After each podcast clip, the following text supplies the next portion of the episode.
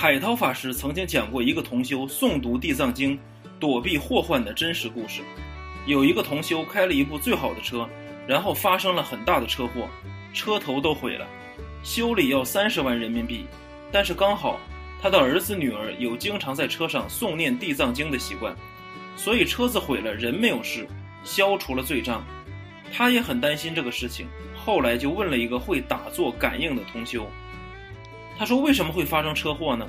他给他讲：“因为那个车祸地点有三个冤死鬼求他帮助，刚好他正在念经，自己也不用受灾难，